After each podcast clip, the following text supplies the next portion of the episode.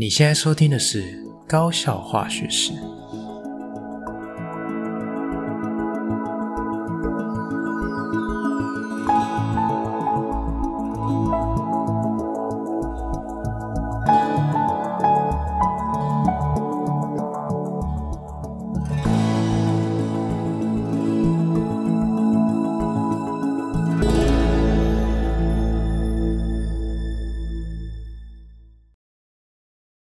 我是吉米斯，欢迎回到我们的频道哈。那呃，在我们今天节目开始之前呢，想要先谢谢各位听众哦，因为吉米斯在上个礼拜周末的时候，突然发现到，哇塞，有一集的这个流量突然暴增啊。好，那我仔细的去观察了一下后台，发现呃，这不是系统错误，是真的，是有可能是我之前在这个 Mixer Bus，就是一个。一个平台哈，上面有申请了这个免费的这个推广的广告，我不太确定是不是这个 MixerBox 就是有把这个广告刊出来，然后。吸引更多的这个听众去选择收听我们的节目，还是说我我就真的不知道发生什么事情，原因是什么不明。然后反正总而言之，有一集突然让听众多了很多人。好，那在这边就是特别感谢各位听众的收听。好，那我当然还是会希望说可以继续做出更好的节目来。好，那之前呢，在很久以前，然后就是节目刚开始之初，我曾经呃许下了一个愿望，就是说，如果到时候啊，这个单集平均收听的，应该说单单集平均下载数有超过两百的话。好，那我就想要来着手制作一集这个特别节目。好，那目前截至目前为止，然后就是目前的平均单集下载数已经超过四百六十了，哈，就是超过蛮多的。那呃，我们的这个特别计划正式要开始喽，哈。所以如果你还没有加入我们高效化学式的这个粉专跟 IG，还没有去按赞追踪的话，可以去追踪一下。你在脸书上面搜寻这个高效化学式，应该是找得到。那 IG 的话，你可以搜寻我的 ID，就是这个 Teacher Jimmy Podcast，好，那或者是搜寻高效化学式，或许都会有结果。OK，好，那在这个我的呃脸脸书的粉专以及 IG 的这个粉专里面啊，我都有 po 上我们这一次的特别企划的公告。好，那里面会有一个 Google 表单的连结。好，那我简单的介绍一下，说我们这一次的这个特别企划会是用什么方式呈现。哦，那原则上呢，我会呃透过表单收集听众想要问吉米斯的问题，或者是你想要我在节目上说什么主题这样子。OK，好，然后这次我会想要换一个方式，就是呃我会询问一下，如果你是我我现在的学生，或者是我以前的学生，哈，或者是你是住邻近的听众，都都有机会了哈。就是你可以填表单的时候选择你想要当特别。节目的主持人，OK，好，那到时候的形式就会是，呃，我会去整理一下听众有兴趣的问题，或者是想要请我分享的部分，然后我会把这些问题先给我选定出来的主持人。好，那我目前目标是选大概两三个人，哈，就是两三个呃同学或者是听众。来担任这一集特别节目的主持人，那我就来当这个来宾喽。好，所以到时候就是可能也是一种访谈性的节目，就有点像呃 Q&A 问答这样子。好，那我就是要去回答那些网友。或者是听众想要对我的疑问，或者是想要我请我回答的主题，这样子，OK，大致上是这样。所以，呃，如果你还没有加入我们的粉专或 IG 的朋友，就是可以去搜寻、按赞一下，然后就是可以帮我们填一下表单齁。那即使你不想要担任这个节目主持人，你还是可以提出你的疑问，或者是你想要听的主题给我知道，OK 吗？好，那呃，首先我想要先分享一下，就是。这两个礼拜啊，就是学校发生的事情，我都一直在讲这种比较黑暗的部分，就是呃，感觉是比较悲观的。好，那其实我我也有提醒我自己说，其实世界不是这么黑暗的啊，还是有很多光明面。好，所以我今天想要跟大家分享，就是一则，就是我觉得在这个时期是蛮。值得觉得让老师或是让学校觉得是很幸福的事情，那是什么呢？就是嗯，现在这个阶段刚好是高三，他们在准备这个第二阶段，就是申请入学的第二阶段的。口试或者是面试，就是第二阶段的甄试项目。好，所以有很多人会忙碌于准备你的口试啊，那就是模拟面试，或者是他会在着手准备他的这个备审资料，或者是他的这个组织他的学习历程档案之类的。好，但是其实有一群很闲的人哈，就是在好几个礼拜前就已经放榜的繁星生哈。那我觉得这个是我我觉得。在学校里面上班哈，这是相对幸福时光哈。怎么说呢？因为通常在学校里面啊，繁星的会走繁星的同学都是属于比较那种乖巧哦、懂事的同学，因为他们就是比较应该算是比较呃老实，然后自制能力比较好的一群人哈。所以这些人他的在校成绩相对来讲会比较好，就是他会比较会顾平时成绩啊，会有所准备，小考或者是作业都完成得很好，所以他的平时成绩也会比较高。好，那他对他的这个段考的掌握度也会比较好，所以这类型的同学他就会有一个特质，就是。他是属于那种平时就会默默耕耘努力的那一种哈，那个性上也会比较乖巧一些。好，那这些人突然之间就变成准大学生，就失去了那一那一份就是升学的压力。那其实我觉得相当好哈，因为在我以前求学的那个年代，我们真的所有的生活就是以考试为导向。那突然之间不需要考试了，就好像生活失去了重心。但是我觉得现在这个社会比较多元了，就是有时候事情往往不是这样。像呃上个礼拜还是上上礼拜啊，就是这两个礼拜，我就接到一个我蛮暖心的事情哈，就是呃我的社团的以前的一个干部，现在高三哈，就是刚退役的这个干部，他们就特别来找我，就说。呃，我们社团有这个社课实验的这个手册，好，那因为前几年都一直有计划要翻修，就是希望可以把这个手册的内容修得好一点，但是一直以来都一直延宕哈，因为其实要翻修这个实验手册也是一个大工程。那呃，就是前两个礼拜，这个呃这几个干部然后就有来找我说，呃，他们繁星上了，现在没事，就想要来问我说。我们要怎么去翻翻新那个手册？就是是他们自己主动来找我说，想要来帮忙做这件事情。好，那我听了我就觉得很感动，因为呃，其实这这段时间以来，我我常常会跟他们分享说，呃，其实以我自己来看，学校的社团就是呃运作上面是越来越。不乐观这样子，好，那他们其实也都知道，就是也知道说，呃，学弟妹参与的程度是越来越低，但是他们还是愿意就是贡献他们的心力，想说要帮社团把这个手册翻新的好一点，好，那我就听了就很感动，这样。那其实回忆起来了哈，每年大概这个时候都是差不多的情况，像去年在疫情爆发前。就是在前一任的这个干部也也有提出他们想要帮忙翻新这个实验手册这件事情。那再往前一年，就是我是请这个考上的同学，就是找一群一个 team 这样来帮我一起，就是呃赚你这个也不是赚你啦，就是帮我整理，就是一些周期表的相关资讯。好，因为那一年我们在。建置这个互动式元素周期表这一面墙，好，所以那一年就是需要收集很多的周期表各个元素的资料。那我那时候一个人不可能做得完全部的事情，就找了一个 team，好，我记得好像十个左右哈同学，然后他们有一起分工合作来帮我完成这个算是还蛮伟大的任务，这样子，好，那他们也都做得很好。好，所以其实我觉得每年这个时刻都是蛮令人感恩的，就觉得说，呃，有一群贴心的孩子现在已经完成一个人生的一个阶段性任务，那他们也知道，就是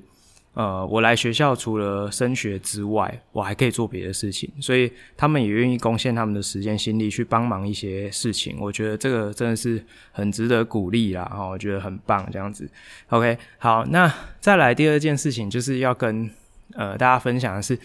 呃，其实现在的学校普遍来说都会很多老师啊，就是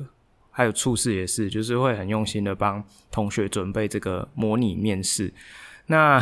我觉得有时候看到他们就是真正坐在前面的时候。那种紧张的模样，就是看起来就是也蛮好笑的哦。就是其实看起来就是真的还蛮可爱的。他们平常啊，在学校里面就这样吊儿郎当的，或者是讲话很大声啊，很有自信啊，不知道哪来的自信那种感觉。然后你今天叫他拿一张椅子坐在前面，啊，就说你现在是呃二号考生，啊，请你开始自我介绍，他就会开始结结巴巴、结结巴巴，就不知道自己在讲什么。我觉得还蛮有趣，而且他们不是。呃，不是说没有练习哦，就是很多人其实已经练习很多次，但是现场要他表达的时候，他就是真的超紧张的。好，那其实我觉得模拟面试这种东西也是有它存在的必要啦，因为呃，虽然我我觉得啦，就是你你今天很难说，我今天透过模拟面试可以把呃我面试的技巧提升到一定的程度，但是我觉得起码它可以营造出一种。氛围好，让你去提早让自己的心理或者是身体去适应调试那种压力，我觉得这个是一个很还蛮必要的过程。好，所以其实我我自己以前在当导师的时候，我们也会自己利用班会的时间，哈，或者是自己播自己的课的时间，好，让同学下去分组模拟面试，好，就是这种感觉，其实。就是多多益善啊，哈，因为我觉得对于群众讲话，就是还是需要透过练习，而且有时候我们讲话讲着讲着，就是会思绪会飞走，就是就变得没有逻辑，这样哈，那听的人就会听得有点辛苦，像。呃，吉米斯现在在录这个节目，其实我每次都还是要 打一个基本的讲稿，好，就是有一个大纲这样子，不然的话，其实聊着聊着，自己就会忘记自己想要讲什么东西，就会没有结构，哦，就会听起来会比较辛苦一点。好，那其实呃，高三的同学他们，嗯，在这一块，其实我觉得近年来看到，我觉得大家都还蛮认真在准备的，好，这是值得肯定的。但是我觉得以表达能力这件事情来讲，我觉得，呃，还是少了一位 game 几逼那种感觉。怎么说呢？我自己观察是，我觉得现在的小朋友表达能力没有不好，但是他想要表达事情不好啊。这是什么意思呢？就是譬如说，呃，以前的学生，譬如说像我那个年代的学生，或者是更早以前哦，我的学长姐，甚至是我的哥哥姐姐、爸爸妈妈那一辈。他们是呃，我觉得他们可以说表达能力没有那么好，就是他们对于群众讲话这件事情是更不习惯的。哦，可是他们想要讲的事情是很正向、很有组织的，就是他们的内容是好的，但是表现出来可能不是那么好。可是我觉得现在的小孩刚好相反，他们的口语表达能力很好，肢体的传达很好，但是他们想要传达的内容，我觉得就没那么好。好，我举一个简单例子，就譬如说，呃，通常大学教授都会问同学说，呃，你为什么想要来我们这个科系？对，那其实我觉得，嗯，以以大学来说啦，这个问题其实蛮重要，因为他想要知道你你在想什么这样子。对，那同学可能。就是应该理论上你要去准备分析一下说，啊，我我我的能力在哪里，然后我的兴趣在哪里？那这个系呢，提供给我什么学习的机会，或者是我未来想要往这个方面发展，然后所以怎么样如此这般哈？那可是现在的小朋友其实他不会讲的那么面面俱到，他不是表达能力不好啊，他就是很直觉觉得说，呃。我我就想要来念这个系，那好处就是怎样怎样，可能就是很一般的好处，譬如说，诶，他可能没有那么难啊，或者是说，诶，这个以后可能工作机会比较多啦，哦，或者是说他高中就是对这个科目有兴趣，所以他就来了之类，就是很直观，他不会这样子面面俱到，他就很直观，哦，其实也很真呐，就是他就真的是这样想，哦，所以其实有时候我们在指导他们。面试的技巧的时候，其实有时候觉得很无力的，不是说，呃，你要怎么去表达，而是说也要去改变他脑袋里的内容，哈，这这个真的是大工程，哈，这个有有够困难的。所以有时候我通常都会习惯说，诶，如果基本题啊，你先拟个自我介绍跟未来展望，或者是这个你想要读这个系的原因，这这基本这三题先拟好。稿，或者是你先准备好讲一次给我听。好，通常这光这三题你就要退不知道几次，可能四次五次以上。就是他每次讲，你就想说你你为什么要这样回答？你你知道你现在是要跟大学教授讲话吗？这样就是会有这种担忧，哦，就是还蛮有趣的这样子。OK，好，然后最后一点，我是每年这个时候哈，就会看到越来越多，就是我刚刚讲嘛。甜蜜点就是在这个繁星刚出炉的时候，那慢慢的申请越来越多人上榜之后，那学校的氛围就变了，就是你就会觉得说很阿杂哦，就是简单来讲就是这样，因为通常啊，等同学上了，就是人生失去了奋斗的目标嘛，他们就会开始呃惰性，就是无限的爆发，然后呃就是生活的常规啦，或者是他们交办的事情，就是。给你打折扣，再打折扣，就像跳楼大拍卖这样。就是你真的有时候光请他们去打扫时间，把环境稍微整理一下，你都会气死哦。就是有时候真的是这样。那呃，我觉得也也有某种程度上也不能怪现在的同学，因为我们毕竟就是什么事情都是升学至上哦，就是好像都是以考试为主这样。所以一旦说我现在我已经确定我的大学了，就。好像顿时失去方向，我觉得这很正常齁。那可是其实经过我们前几集也有很多很多人的分享齁，或者是一而再再而三的提到这个观念，就是学习它是没有终点的哦。你今天考上大学，这绝对不会是你学习的终点，这可能只是一个呃起点齁，或者是这只是一个新的篇章的开始。好，即便你之后可能大学毕业或者是研究所毕业，那也不是你学习的终点。好，那呃，之前我请我的妹妹来上节目，大家应该如果有兴趣的话，回去听一下哈。她在这个这个资呃科技公司当这个人资，就是 HR，那他们就是主要负责这个教育训练。好，所以其实员工就算你呃应聘到这个公司来任职。你不，你不是说我求到一个工作哦，我就海阔天空，什么都不用了哦。你其实那个时候才是真正开始学习哦，因为你到了一个新的环境，你还是有很多这个公司需要具备的能力、知识、技能，你都重新需要去培养。好，所以其实不是只有在学校这个阶段需要学习，其实往后整个人生还很长，你应该要培养的是你终身学习的能力跟。随时都有学习的这个技能，哦，还有这个兴趣，还有必要的态度，我觉得这都是相对来讲更重要的事情。OK，好，那高中怎么了？我希望应该还是有比较正向一点吧，我还是希望可以正向一点。OK，好，那我们就先休息一下喽。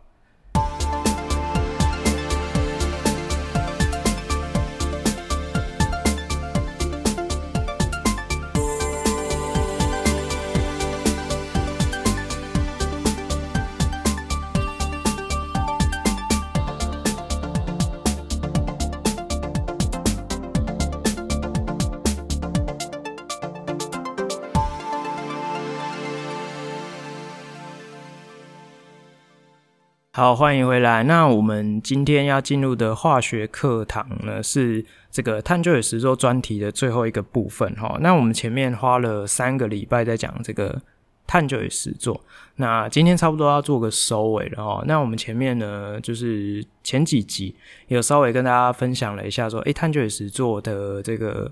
呃课纲的用意，还有它的这个目标的安排。好，那到第二集我们分享了一个教案。然后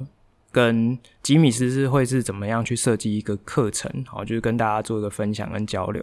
然后到上一集第三集的部分，我们跟大家讨论了一下这个，呃，就是比较偏教育哲学的东西，就是这个课程它有它存在目呃的必要性吗？或者是说有没有可以取代？这个课程，或者是有没有什么方法可以让它做得更好？这样子，好，就是大概类似像这样子。好，那我们这一集要来聊什么？我们就做一个 ending 哈，就是，呃，其实我觉得有时候啦，我们常常身为第一线的老师，就会去抱怨啊，讲抱怨也很保守，就是我们会去骂，就是上面的。这个教育主管机关或者是我们的上级单位，好，我们就会一直觉得说，哎，你们这个一大堆政策制定是怎么样？你们这是关在象牙塔里面吗？不知民间疾苦哦，不食人间烟火，就是我们会觉得说。你们怎么会觉得这样是可以的？好，那我今天就想要特别来讲一下，说为什么我会觉得这样是不行的？好，好，那就是会以我自己的工作的环境，也就是以我服务的这个学校，我们看到的这个课程的样态，或者是学生的样态，来做一些说明。怎么说明呢？就是讲为什么我们在实行这个探究与实作的时候，遭遇到很多困难。那我我先澄清一件事情，就是呃。我觉得啦，就是讲抱怨是一回事，但是可能有些人会觉得说，那你们与其在那边抱怨，为什么不去做得更好？或者是难道你们没有正当的管道可以去跟上面的人讲，然后做一点修正吗？好，我必须先澄清齁，这个管道是有的，但是回来的这个给我们的回馈，我们感觉非常的不好。好，那。呃，我我先在开始讲我们遇到的问题之前，我先稍微提一下这个部分，就是其实，在新课纲落实的这两三年来，其实每个学期还是每年啊，我有点忘记那个频率，至少一年之中就会有至少一次，就是他会问说，呃，这个课纲在实行的过程中，你们有没有遇到什么困难需要提出来的？要是正式需要回复的这个文件哦。好，那学校就会请各个领域去会诊他们的意见。好，那学校再把这意见会诊到上级单位去。好，那根据我们以前的经验，我们头一年可能就会提一些问题。好，然后上面就会他们的回复就是叫你去参加某个研习这样子。好，那你就会想象，这是就是沦为一种鬼打墙，就是他们解决问题的方式就是加强政令宣导。就懂那个意思吗？就是你今天有意见，对不对？OK，好，那我再把你送去研习，那我再请呃更多的讲师呃对你疲劳轰炸，你就相信我们讲的就对了，这样子啊，就是结论是这样子，好吗？他不会真正来学校去看说，哇，你们学校真的遇到这些问题跟困难呢？那我帮你解决，就是这这对他们来讲也很困难，因为他们没有那个人力的的调度可以去做这件事，他他可能也无从。下手无从着力哈，这个在呃公务机关体系，我相信是一个还蛮正常的事情。好，那如果假设今天是，比如说是硬体的问题，说哦，我们学校就是没有什么嘛，没有什么缺东缺西的，他就会拨钱给你，或者是诶给你一些方向，说诶你可以去申请什么补助或者什么计划，然后去把你要的东西买回来。OK，就是这种，我觉得硬体的东西都好解决，但是软体的东西呢，制度的东西呢，或者是呃，老师呃比较更深层面，比如说配课的问题呢之类的，这个通常都是无解，所以你跟他讲了，有的时候讲跟白讲一样，所以其实这就是我们前前几集有讲到，就是这是也是一种习得无助感，你知道吗？如果假设今天有一个学生来跟老师说，呃，老师那个某某某他每次都一直欺负我，然后。我觉得他言语霸凌我，然后你就跟他讲说啊，那个他是跟你开玩笑啦，他没有，嗯，他不是那意思，哎，你可能一次两次你这样搪塞他、敷衍他，可能还说得过去。你会发现，你可能这样跟他讲，第二次、第三次他就不来找你，因为他会觉得说，我跟你讲也没用，你也没有想要帮我解决这个问题，对吧？好，所以呃，我觉得第一线的老师应该蛮多人是抱持这种心情。我们每次遇到那个什么学测啊，或者是指考。那种试题问说有没有提出自己的意见，有没有要反映什么，我们都不都不会去写啊，因为写那个也没用啊。好啊，新课纲叫你提说你有什么意见，那你提了只是找自己麻烦啊，啊你干脆不要提，就是有时候会变成这样。其实我觉得这不是一个好的循环，但是很不幸，它就是。真真实实发生在我们每天的生活之中，好，就是先跟大家提一下这件事。好，那我们回归到正题哈，就是我来聊一下说，诶，我们在我们学校里面在实施这个探究与实作的时候，到底遇到了什么困难，会让老师们觉得这是一个呃不是很乐观的事情。好，首先我想要先讲一下学生程度的问题。好，第一个学生程度，每一个学校的。学生他的属性跟组成都不同，好，那科学的探究，其实它还需要蛮大的成分，是需要有一定的知识的水准哦，就是你需要有一定的这个自然科学的知能，你才能够做到某一个程度的事情，并不是说你今天没有这些基础，你什么都不能做。你你有不同的程度可以做的事情，但是我们回归到一件事情，就是。自然科学探究与实作，它毕竟会有它的教学目标。就像我们前几集提到的，你要能够发现问题，然后你要能够规划与研究，你要能够论证建模，你要能够表达与分享。如果假设你的前提是需要学生去做这些事情，那以我自己看到的我的学生来说，我只能说很抱歉，我平均来说，我们真的是没有办法做到这件事情，因为呃。我我打一个简单的比方来说好了，如果假设我们刚刚讲那四项都当做是一个 topic，是一个需要完成的主题，那以我们学校学生的程度来说，今天他能够很认真的做完其中的一到两项，然后是显著的有成长，我已经觉得他们已经做得非常好。那你今天要他们所有的都事情都完成，都达到，我觉得这真的是天方夜谭，哈，这是不太可能的事情。而且，其实我一直强调了一个重点，就是说，呃，学习科学或者是你在学一个技能的时候，我觉得最可怕的事情就是半吊子。你今天如果你只是让他们玩一玩，那这个时间真的就像我们上一集提到，难道没有更好的事情可以做吗？就是如果你只是玩一玩，那我何必？一个礼拜花两节课给你去玩那个东西，然后，然后最后我就问你说：“那你学到什么？”他脑袋一片空白，说：“啊，这是一个不错的体验，嗯，所以嘞，什么样的体验？好，所以这个是我我觉得很难克服的点哈，因为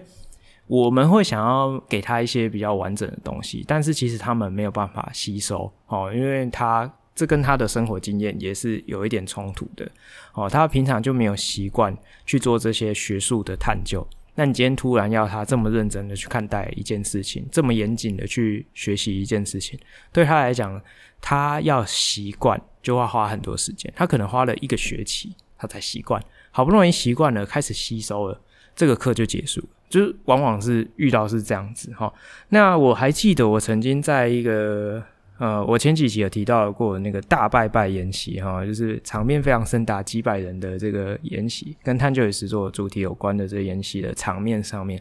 我就曾经有问过说。嗯，因为各校的程度不同嘛，就像我上一集有提到说，诶，上上集吧，哦，就是说这个北一女中的老师分享他们的教案，非常的完整哦，也非常的扎实，然后我们听了也都觉得很棒，哦，可是我就坦白讲，我们学校的学生程度上面就是做不到，好，那做不到的前提之下，啊，做不到就真的做不到啊，你们一学期可以做完事情，我可能给他两年时间，他都不一定做得好，做得完，好，那我就问啊，我就说。那以我们刚刚讲发现问题哦，然后规划与研究、论证建模跟表达分享，如果我这四项我没有办法有把握让他们好好的做做好，那我可不可以取其中的一项、一项或是两项，好好的把它做好？我说，我就问讲师说，呃，你们建议是把其中一两项做好，还是我不管，就是反正我这四个这个整个过程都要带过？我我本来还以为他会说，那你就把其中一两项做好，起码让他们把某一个能力的敏锐度提升，这样就不是诶、他就说，你当然是还是要把整个过程都软过啊，反正他的意思就是说大意啊，哈，反正细节我也忘记，他的大意就是说，呃，你可以根根据你们学校的学生开发适合他们程度的教材，然后把整个过程都软过，哦，这听起来就是一个标准答案，你知道吗？就是万用答案，这。就是你听了，你没办法解决你的问题，懂吗？就是我的根本的问题是说，如果他们学东西就是这样子，我我只给他们很粗浅的内容，让他们去挑战或是学习，诶，或许他一个学期或是一个学年，他可以完成这个任务。可是其实这就是一个很半吊的东西啊，就是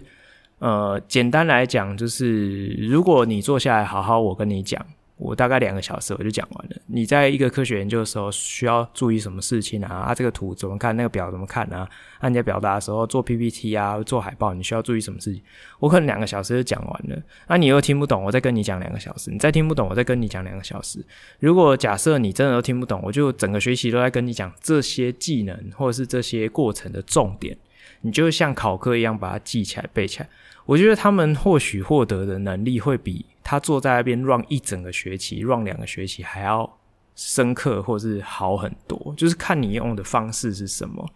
那可是有一些东西是没有办法取代的，因为整个过程它是一个呃你的认知的改变，哈，就是。有时候这是没有办法取代的，你你没有办法说人家跟你讲就相信嘛，你一定要自己做过一次，你才会慢慢的体验到说哦，这是这么一回事。所以我不不能否认说，诶，这个过程是有它的必要性，但是那个程度上面，就是有时候真的是觉得，如果假设啦，我打一个比较比比数字的比方，就是譬如说这个知识的程度从零分到十分，十分是最扎实、最完整，好。那有有时候常常在科学上面是这样，它不是说，哎、我今天学两分就是三两分，三分就是三分，五分就五分。它有时候是讲，我今天一定要学到七八分以上，我才会完全懂这在干嘛，它才会建立成成一个知识的系统。如果假设你今天呢，你只有跟他讲个三分四分，你过两个礼拜，他全部都打打回原形，全部都没有了，因为。呃，如果你只做半套，或者是你你只有这样子啊、点到为止，其实对他来讲，对他的生命过程没有什么改变，他只是觉得说很有趣这样子啊、然后没有了。嗯，这对我的学生来说，他们上这一类型的课，通常他们的心得就是，我觉得很有趣这样子啊，觉得啊，这跟我平常上的课不一样。啊，然后这个我们需要自己讨论，但是他没有办法很深刻的去告诉你说，我们讨论了什么，我学会了什么，我我觉得这跟传统课程有什么不同啊？去分析这个能力，我觉得还不到位。OK，这个第一个，我觉得学生程度有一个还蛮大的落差。这样好，那第二个就是我实在是不太理解嘞，为什么这个探究与实作一直要强调要跨科共备？哦，这件事情我真的是百思不得其解。首先，我必须得讲说，我能够理解他当初的用意是希望说，我们不要把这个课变成一个本科主义。好，譬如说我化学老师，我就都上化学课程，哦，或者是做化学实验。他希望它是一个呃，是一个综合性的能力、综合性的课程，它可以去呃解决一个问题。好，就因为我们自然现象的发生，它不会跟你讲说，哦，这是一个化学的现象，这是一个物理现象，它一定是一个自然科学的现象。那你今天去解解释它，或者是你要去解决一个问题的时候，你可能同时需要用到各个科目的能力。可是这就回归到一个问题啦。其实我讲白一点，高中的老师其实也不是多专业。像像我自己算我化学系，我有念到研究所毕业，但是你说我化学好吗？我我跟你讲，我化学超烂的，而且我现在很多东西我都忘光了。OK，那我我现在每天在做的事情就是我在教高中生，那高中生他需要会的东西我很熟，可是更难的东西我可能就很生疏了，因为很久没碰了。好像微积分我可能也不会算了，然后可能大学的一些理论。细节我也都忘了，我只记得一个脉络跟结论，我大概只能这样子。那你今天强迫我要去跟其他科目老师进行共备，或是要一起合作开发一些内容的时候，那我是不是必须得花我自己开发课程可能 N 倍的时间？好，譬如说，假设我今天跟物理老师，我们一起要开发一个课程，那物理老师用他的物理的观点跟见解，他说：“哎，我们要来解决一个问题。”好，那我是不是要去学习说，诶，那所以以物理来说，哦，我们这个这个，比如说这钟摆怎么样啊？它的力怎么样啊？那它牵涉到什么理论啊？我是不是要把这些全部温故知新，全部都学重新学一遍？好，那可能物理老师觉得说，呃，化学老师都不能懂了，那学生更不用讲，然后我们就开始把难度降低，因为其实。跨科是一个难度非常高的事情，就我们就拿科学界来讲好了。科学界有很多的跨领域的合作，但是跨领域的合作啊，它并不是说我今天从头到尾去组织一个研究，就是跨领域合作。往往科学界的不是这样运作。譬如说，假设今天呢，我们要去研究一个呃生医相关的，我们要去制作一个癌症标靶药物，那这个药物的开发，它是可能需要很多的环节。你可能要有合成科学家去合成一个有有机金属错化物，他可能当初合成的时候，他也不知道这可以干嘛。只是说啊，可能有一些文献说可能有这些功用，他就想说，那我模仿这个结构，或者是模仿生物的某些酵素的结构，我来合成这东西。那合成出来之后有什么功用？啊，借由其他的这个分析的科学家，比如说他把这个拿去做一些实验啊，比如动物实验或者是临床实验，去分析他们里面的一些呃细胞的结果啊，或者是呃摧毁癌细胞的成效如何什么之类，他去做一些这这方面的研究。那又或者是要怎么应用在临床的这个治疗上面，就跟医生合作，他是必必须去解决一些呃专业性的问题。那这个时候，他就去借助这个专业的专家。去合作来解决一些他们想要突破的问题，但是其实，在中学里面，我们不是这样运作的。我们从头到尾就说好，那我们今天来准备一个跨科课程。那今天我就跟生物老师，或者是我就跟物理老师，或者是我们这三科一起来讨论一个课程。那我们这三个就是就像三个臭皮匠这样窝在一间教室，然后我们不知道要讨论什么东西，我们就只能从我们的交集。去找那种很粗浅的东西，然后想办法从这里面去发挥。那其实这个过程，我觉得非常浪费时间。我觉得如果你今天请教授去做这种研究，他们大概没有人愿意，因为觉得超级浪费时间。我我你一开始你就找一个合成无机的教授，然后你再去找一个分析的教授，再找一个生医的教授，再找找一个医学院的教授，你教他们四个人说好，你们现在来想一个你们想要做的研究。就是你们要共备，然后来想一个主题。他们打死不会去参加这种会，他们觉得说你在干嘛这样子，浪费我的时间。我觉得就是世界真正运作是这么一回事。为什么你会期待说，哎、我在学校运作会会是可以是另外一回事？我觉得我百思不得其解是这样子。好，所以呃，我常常会有一个反思，就是说，今天一个专业的老师，哦，一个专专科的老师，你今天。培养他能够运用在这个职场上面的时候，你需要他呃大学可能四年的时间，你可能也需要他研究所两年甚至三年的时间，然后你他就要实习半年到一年的时间，他可能又在呃考试的过程或者是代理的过程打滚了两三年甚至四五年的时间，最后成为一个正式老师，起码要投入这个人大概。呃，七八年以上的青春岁月吧，对不对？然后你今天叫他进来这个职场之后，你就跟跟他说，你要去跟另外一颗共备哦。他等于说，他今今天要花很多时间去做他不擅长的事情，你不觉得这很吊诡吗？这就像一个公司里面，你你今天说，哦，我今天请一个广告设计的人才，哈，那你要通过很严谨的口试面试啊，聘了一个广告设计的人才进来，然后你跟他说。诶、其实我们需要会写网页，所以你除了设计广告之外，你可能还要帮我们公司设计网页。他就想说，我我就不是设计网页的人才啊，你你觉得这两个很像吗？这样子啊，我会画广告，我会画电绘，可是不代表我会做网页啊。然后他就要去怎么样，就自己去上课啊，或什么之类的，就是。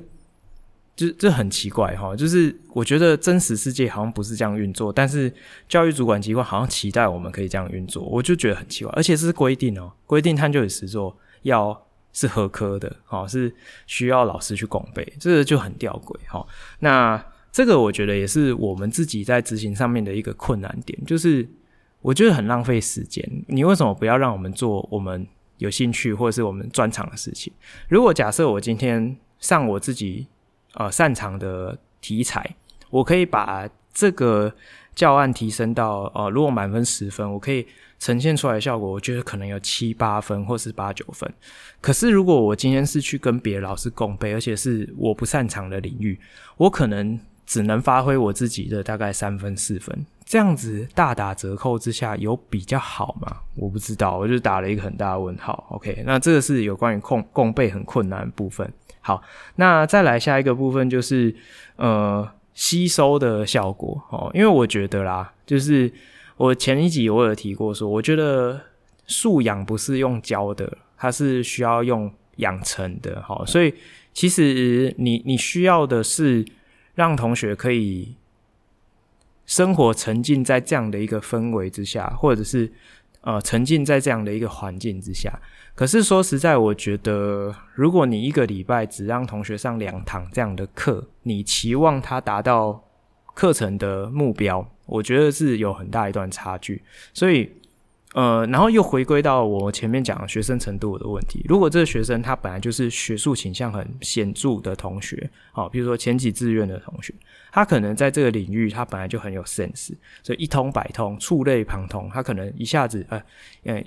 就是一下就会学到很多东西，或者是可以养成很好的这个科学探究的技能。但是像我们学校的学生就不是这样哈，你你可能下个礼拜来，他上礼拜做的事情他就都忘光了，好，所以这个吸收的程度也是一个很大的问题。好，好，那再来，我就提一个还蛮。可怕、很诡异的点哦，就是因为我们学校的学制是综合高中，哦，这跟那个普通高中是有一点点不太一样，应该说蛮多不一样哈。那在我们重高的学制里面，有一个很可怕的事情，我我在想，可能有很多大学教授都不知道有这件事情，就是以重高来说，我们的自然科学探究与实作不是必修哦，哦，我们是只有安排在自然组的同学才是必修。那社会组的同学，我们怕他以后会用到，所以我们就开了选修。所以其实以重高的同学来说，绝大多数的社会组，我我现在讲的是我们学校了哈，别的学校我不敢说哈。以我们学校来说，绝大多数社会组的同学是没有上自然探究与实作这门课，而取而代之的是社会科老师很积极，他们开了社会的探究与实作。但是这件事情在普高不是这样运作，普高是。自然探究与实作是全校必修，那有没有社会探究与实作？这我不清楚，应该是大部分是没有哈。所以这样的情况下，造成说他们在申请入学第二阶段，他们要勾选他们要上呃，就是要给学校的这个学习历程档案的时候，学习历程档案其中的一部分是大学就要去采集你的某一些，譬如说修课记录啦。啊、或者是你的一些你的学习成果，这个部分他就可以要求说，我们要看自然探究与实作。可是有些社会组的同学，他可能要考的科系是比较跨这种呃自然科学跟社会科学哦中间，比如说心理啊，或是公共卫生啊，或是医管啊、资管啊，像这种它是稍微有一点跨领域的，好像这种。教授通常可能就想说：“哎、你们既然都一直主打自然探究也是做，那我想要看看你在探什么东西啊？我想要知道你学习的状况怎么样，这很合理吧？可是以我们学校的学生来说，他可能就没有，他就是连这门课的修课记录都没有，他也没有相关的历程档案可以给教授看。好，所以这个就是一个很神秘的隐藏的 bug 在里面哦。那当然，我们还是希望说。”这个不要去影响他们的升学了哈。那我怎么办？我也不知道啊。就就就这样啊，事情都发生了。OK，好。那我自己呢是会希望说，针对我自己能够掌握的部分去做一点阴影跟调整了哈。那像我们学校啊，其实我们讲白一点，我们还是会拆分，就是呃。某一个科目老师，他是上他自己设计的主题，好，那我们另外一个科目的老师就是从旁做协助。那如果假设今天没有什么协助的余地，我们可能就坐在旁边看哦。大概大概形式上是这样，我们还是希望可以把老师的这个量能发挥到最高哦，因为毕竟我们学校规模很小，所以每一个主科哦，应该说每一个小科啦。我们就只有人力上就只有一到两位老师，哦，以我们自然科来说，化学老师两位，生物老师两位，物理老师一位，地球科学老师一位，好，所以其实我们的人力非常吃紧，我们也没有太多余的时间，大家坐在那边共备，共备一个下午或是一两两个学期之类，是没有那个时间去做这件事情。而且其实每一个老师他都有他自己的风格嘛，然后我们如果今天要去把这些风格都统合起来，去找一个呃最大公约数，其实能够呈现给同学的也不是真的那么精彩，也不是那么扎实。好，所以其实呃，可以说上有政策，下有对策啦。好，好，那再来就是我我自己会去调整我的授课的内容。我当然还是希望他们可以把我们需要的能力都培养起来，但是真的有时候是有很多的限制哈，所以呃，大部分的情况下，我会让他们。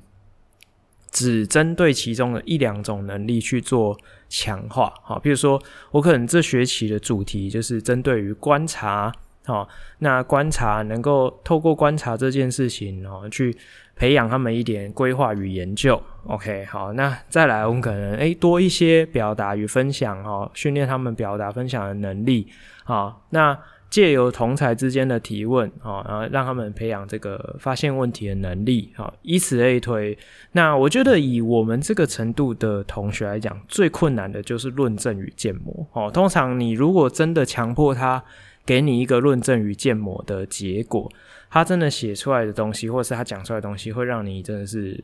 呃，我我不知道该怎么形容，啼笑皆非吗？还是，呃。我我不知道怎么怎么去形容，就是有时候你会看到同学啊，在台上正经八百的讲了一个你知道就是完全是错误的东西。好，这可能是他花了很多时间查了资料，跟同学讨论得到的结论，然后你就跟他讲说，呃，基本上你们的结论是错的。好，那错在哪？就跟你们讲一下。他就想说，是吗？真的吗？他也不相信你哦。嗯，就就这样。所以这有时候也是我们在上这种。比较开放性的课程的时候遇到的一个困难，就是同学很常会误以为这样是对的，或者是他以为这样就可以了，或者是他以为本来就是如此。哦，那最最可怕的就是，呃，他会，呃，轻则就是倒果为因啊，重则就是对这个世界产生误解。哦，就是有时候会觉得说啊。我是不是害了他这样子哈？就是有时候我我自己会觉得有一点担忧哈，就是这个这个部分我是觉得蛮担忧的。好，那最后就是很期许啦，就是如果有你如果真的是教育主管机关的长官们，如果你真的不小心点到吉米斯的高效化学式有听到，我真的不是要骂你们，但是我真的觉得你们应该要下乡来走访一下。基层的学校到底发生什么事情？我我给你们一个具体的建议哈，就是你们有一定的人力配置嘛，那你们不是常常都会跟那个学校借调老师去当那个教育局或是教育部的行政老师吗？那你们就是土法炼钢啊，你们就继续借调啊，都多借调几个人啊，哈，比如说你整个新北市，你再多借调个五个人、十个人，然后你再让那些学校可怜，然后去。聘代理老师，OK 啊，好，那你就大手笔一点嘛，让他们聘聘代理老师，你就把那五个人、十个专业一点的借调去啊，然后你就是让他们就是当那个，就是有点像米其林的那个什么，就是评论员有没有哈？就是诶，伪装成书商，或者是伪装成这个呃，就是不是，反正。他的角色不是督学，也不是来探访了，他就是去，然后呃采访一下学生，或者是去观一下课，对不对？然后看一下说，哎，他们落实的状况是怎么样？啊，你把这些详细的记录起来啊，开个会，然后邀请一些那个现场的老师来座谈，说，哎，我们可以怎么修改会比较好？好，而且我希望啊，就是课纲的方向要。从源头去做修改，而不是只是去想配套。你们不要说，你把那个课纲定出来，就说哦，这是一个很完美的，就像神主牌一样挂在那边。我我就是万年不变哦，除非这整个教育政策我们都承认整个失败了，我们再来大修。哎，教育不要这样子好吗？就是嗯。十年种树，百年树人啊，对，不要这样乱搞学生啊，哈，也不要乱搞老师啊，哈，有错我们就一步一步修。你不是最喜欢讲所谓的滚动式修正吗？刮胡就是我没准备好，哈，我超讨厌在开会的时候听到人家讲滚动式修正。诶，滚动式修正什么意思？就是我可以一改一改再改啊，我我就是怎么样，我就是一直改啊，我就跟你讲，我这个就叫滚动式修正，这就叫做你没准备好，你就提枪上阵啊，这不是意思是这样。OK，好，所以真的衷心希望就是呃，主管机关可以听到基层的声音，走走访一下基层，看一下实际发生的状况。好，你去问一下学生说：“哎，你上完这探究与实作，你学到什么啊？”你就会很惊讶发现他跟你说：“我也不知道我在干嘛。”好，就是。多半的情况是这样，或者是他可能只能跟你讲一些很粗浅的东西。好，那那这个就是一个警讯了，好吗？好，那我们探究与实作的专题就聊到这边哈，就是讲了很多，也花了非常多时间，这真的要讲，真的是讲不完哈。当然，我还是希望说，我们可以把更好的东西带给学生，希望同学可以越来越好，这个国家社会可以越来越进步。OK，好，那我们就先休息一下哦。好，待会回来。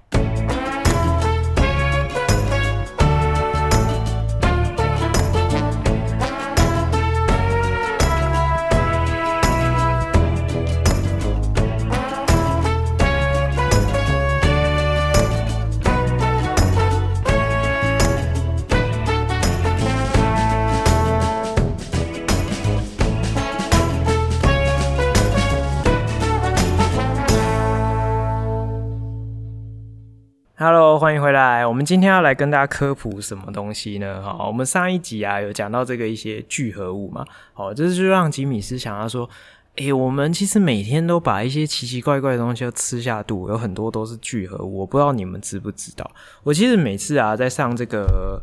呃在课堂里面在讲这个有机化合物的时候，其实还蛮常会举这个例子。我我就看到同学那个。脸上微妙的表情，我就觉得还蛮开心的，想说，喂、你们终于意识到，你们平常吃下肚的这些东西都还蛮特别的。好，那我今天要跟大家提什么东西哈，就是有一些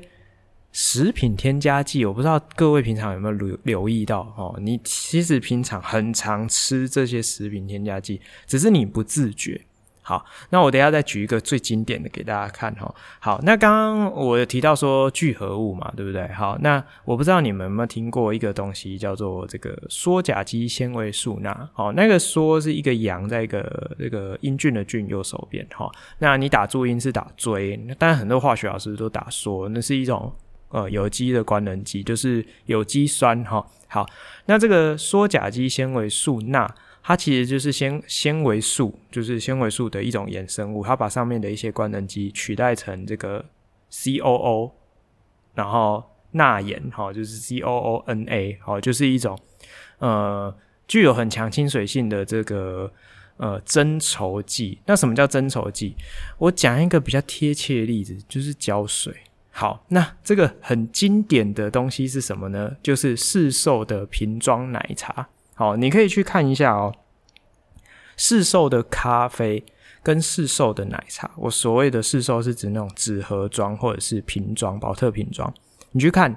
多半上面都会加这个缩甲基纤维素钠，或者是。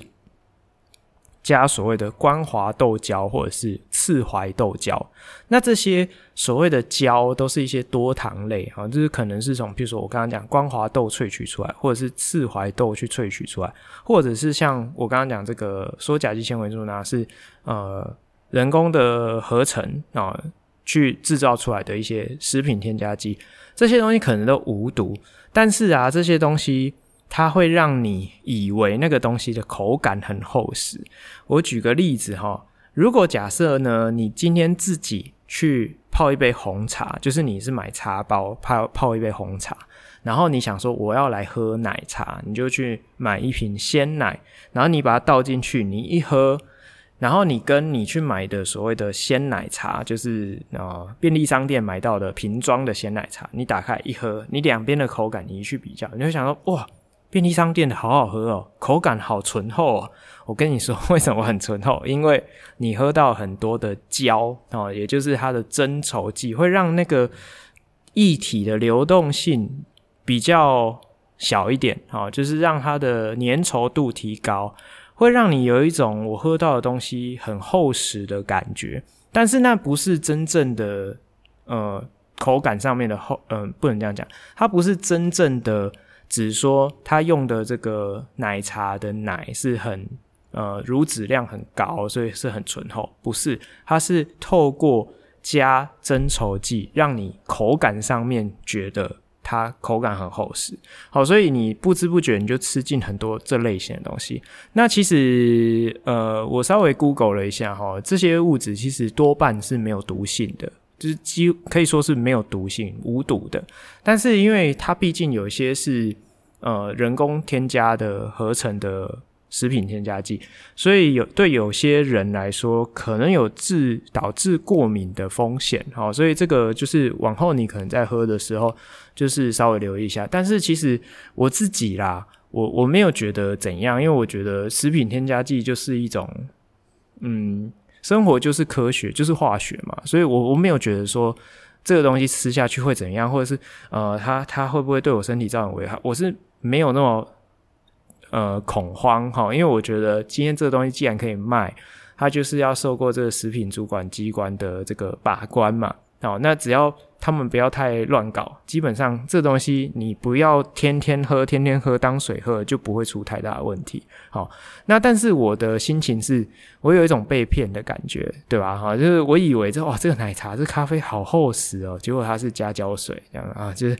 啊，有一种被耍的感觉哈。好，那还有一种就是，如果啊，假设你今天你自己泡的饮料。你你很有可能会发生一件事情，就是说，哦，我今天如果是加那个奶粉或是加奶精哈，那它是会分层哦，油水分离，这件事是很常发生。可是你看那个瓶装饮料，如果是保特瓶的透明，你看不出来它油水分离哦，这不可能会让你油水分离，因为油水分离你会影响到你喝的口感哦，就是。这个是在市售饮料不能发生的事情，所以通常他们会加一种东西，叫做这个呃脂肪酸甘油酯，其实就是一种脂肪啊哈。那它的链会特别去设计过，让它变成是一种这个界面活性剂。那讲界面活性剂，你可能第一个会联想说，哎哎，等一下等一下，老师在学校有教诶，那个肥皂不就是界面活性剂？啊，我我喝到肥皂吗？不是啊，界面活性剂是指说它可以让呃油层跟水层结合在一起。好，那它没有所谓的，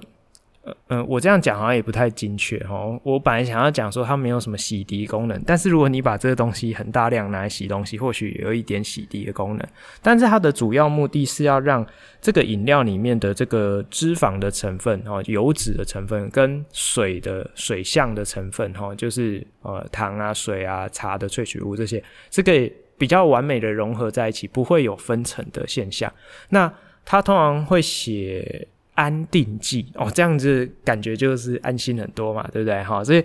这种界面活性剂其实就是安定剂，安定剂就是一种界面活性剂，它是哦，我是说在饮料里面哈，不是只说整个世界都是这样。好，在饮料里面，它很常会写安定剂，哈，就是当做就是这是一种食品添加剂的类别。好，那你可能会看到就是有脂肪酸甘油酯，或者是这个呃蔗糖。酯哈，就是这类型的一些这个乳化剂、安定剂或是界面活性剂，好，它的功能就是防止里面的成分油水分离。OK，好，那简短的介绍一下，就是你下次啊，如果想要去便利商店买饮料的时候，不妨练习转过来看一下它的成分，你会意外的发现到说，很多的口感，很多的你的味觉上面享受都是。利用化学魔术蒙骗而来的。OK，好，那今天就简单跟大家分享一下，不要那么悲观啦，就是这就是生活的一部分，好吗？OK，好，就这样，我们 下一集再见哦。好，那节目结束之前，最后还是提醒大家，记得去我的粉专跟 IG 哈，按赞分享，然后可以的话多多参加我们的特别活动哦。好，期待我可以在我的表单回馈上面看到你们想要问的问题。好，就这样哦，拜拜，拜拜。